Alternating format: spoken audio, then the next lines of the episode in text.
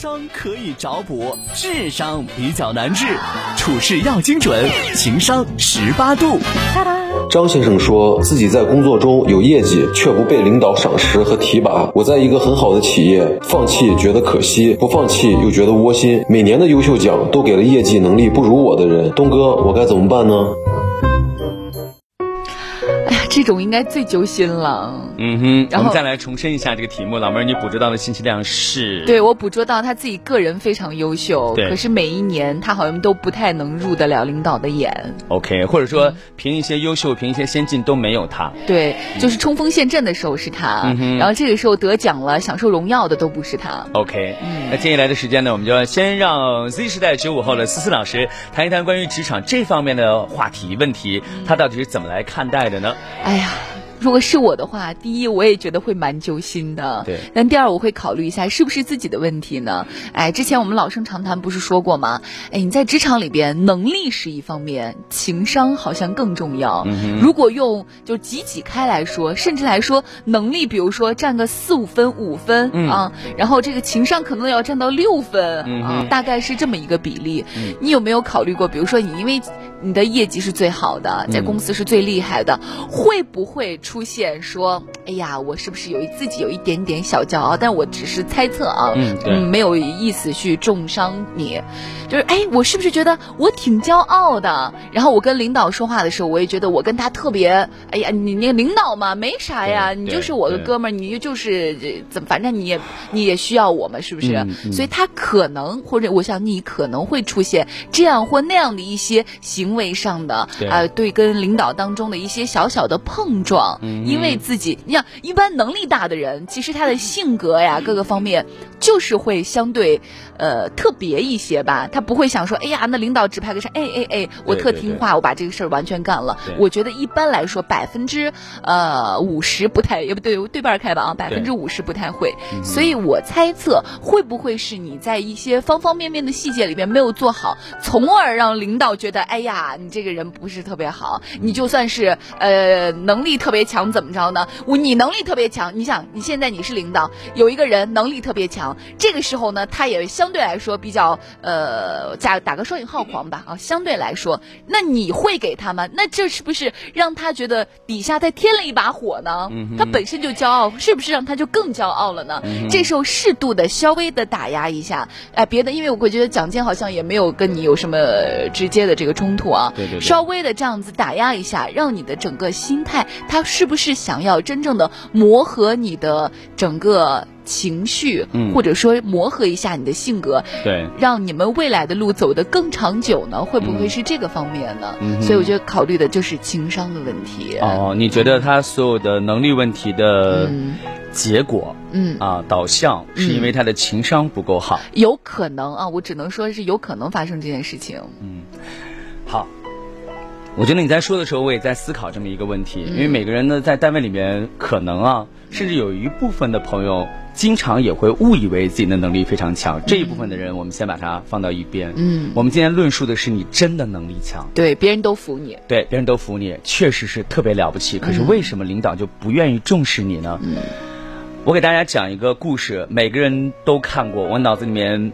突然间涌上来的，你们觉得情商好的原因，就是因为我们只有做情商的时候，眼前什么都没有，连广告都没有。对对对，什么也没有。因为我觉得思考就是这样子的，要瞬间带给你的本能反应是什么？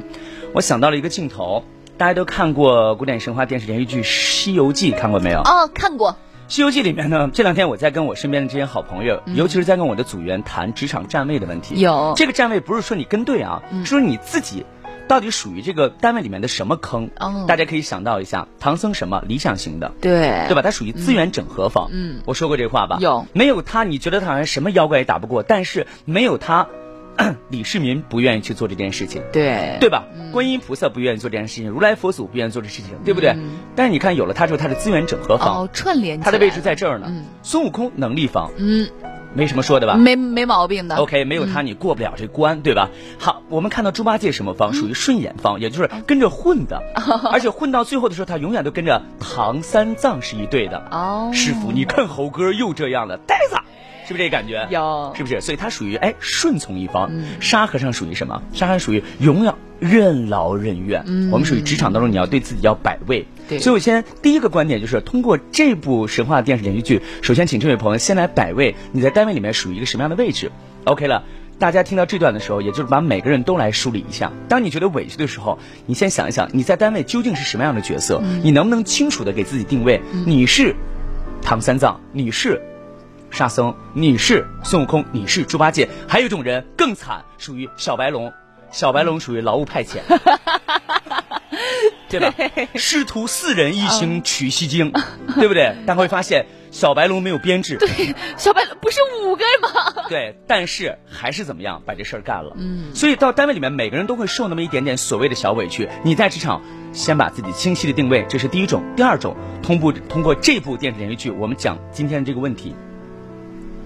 在《西游记》当中有一个一幕哈，嗯，大家还记得吗？骊山老母给猴子治眼睛，啊，对吧？这个骊山老母治完眼睛之后呢，就约谁呢？约这个文殊菩萨、普贤菩萨和观音菩萨，嗯。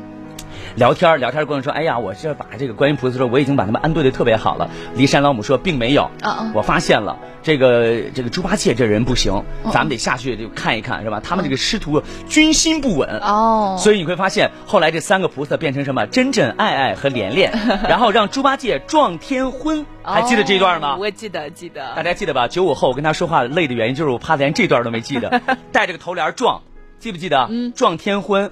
老母亲就是骊山老母扮的，是吧？扮演出一个四十多岁，家里有三个女的，百亩良田，哎呦，这大院深宅大院特别好。那都是那个猪八戒的心心理呀。老母亲说了一句话，朋友们你们听好，老母亲说：“来这样，你们别取西经了，到我家住着吧，入赘当女婿。”嗯，好不好？入赘当女婿。啊，孙悟空是什么型的？孙悟空是。能力型的，对，也就是孙悟空是达到目标型的。嗯，我跟你玩这个吗？再见，哎我得得到荣誉。这种有能力的人，他要的是什么？荣誉。哎，对，是不是这个道理的？你看唐僧是什么型的？他是理想型的。我得去取西经，我能跟你干这事儿吗？对呀，就是有一些是小哥、小哥、小坎儿，那不是他的想法。再见。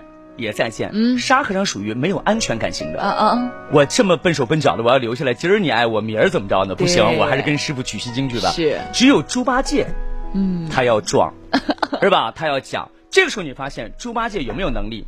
老母亲说了一句话，说你不行，你太丑了。哦，没有。好，讲到今天的职场问题了。你看，我们有能力强的，嗯，也有像猪八这样的长得丑的。可是猪八戒展现的是自己的是什么？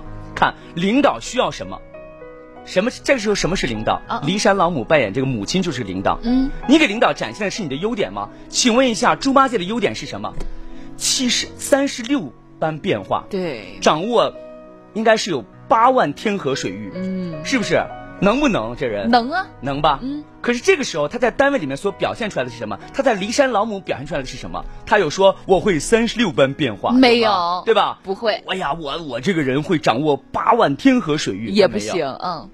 那个时候，骊山老母就是你的领导，他需要你展示的是什么？你能不能做一个好女婿？你会干什么？猪八戒说了，我能干活啊！我给你讲一下啊，你们家这良田百亩不用牛耕，我一个猪把这活就干了，对吧？你们家这房子一旦不行，你别管啊，我会砌墙，我呀给你垒成个高墙，三年给你盖八层都可以。我力气还大呀，家里面这个重活、体力活什么的，你甭管了，丈母娘全交给我。多对口啊！发现了没有？职场的问题来了，他讲的是他个人的优势吗？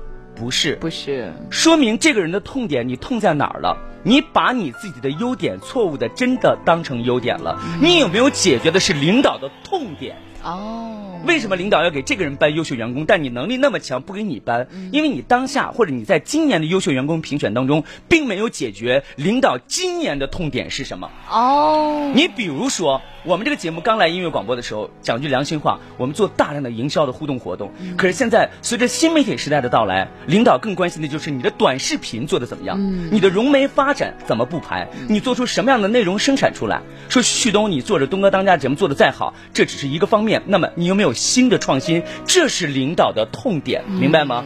所以，通过猪八戒撞天婚这个事情，你会发现你在职场当中需要展现出的是什么？是领导所要需求的那个所谓的价值点在那里。好，今天的观点就完了，也解释清楚了。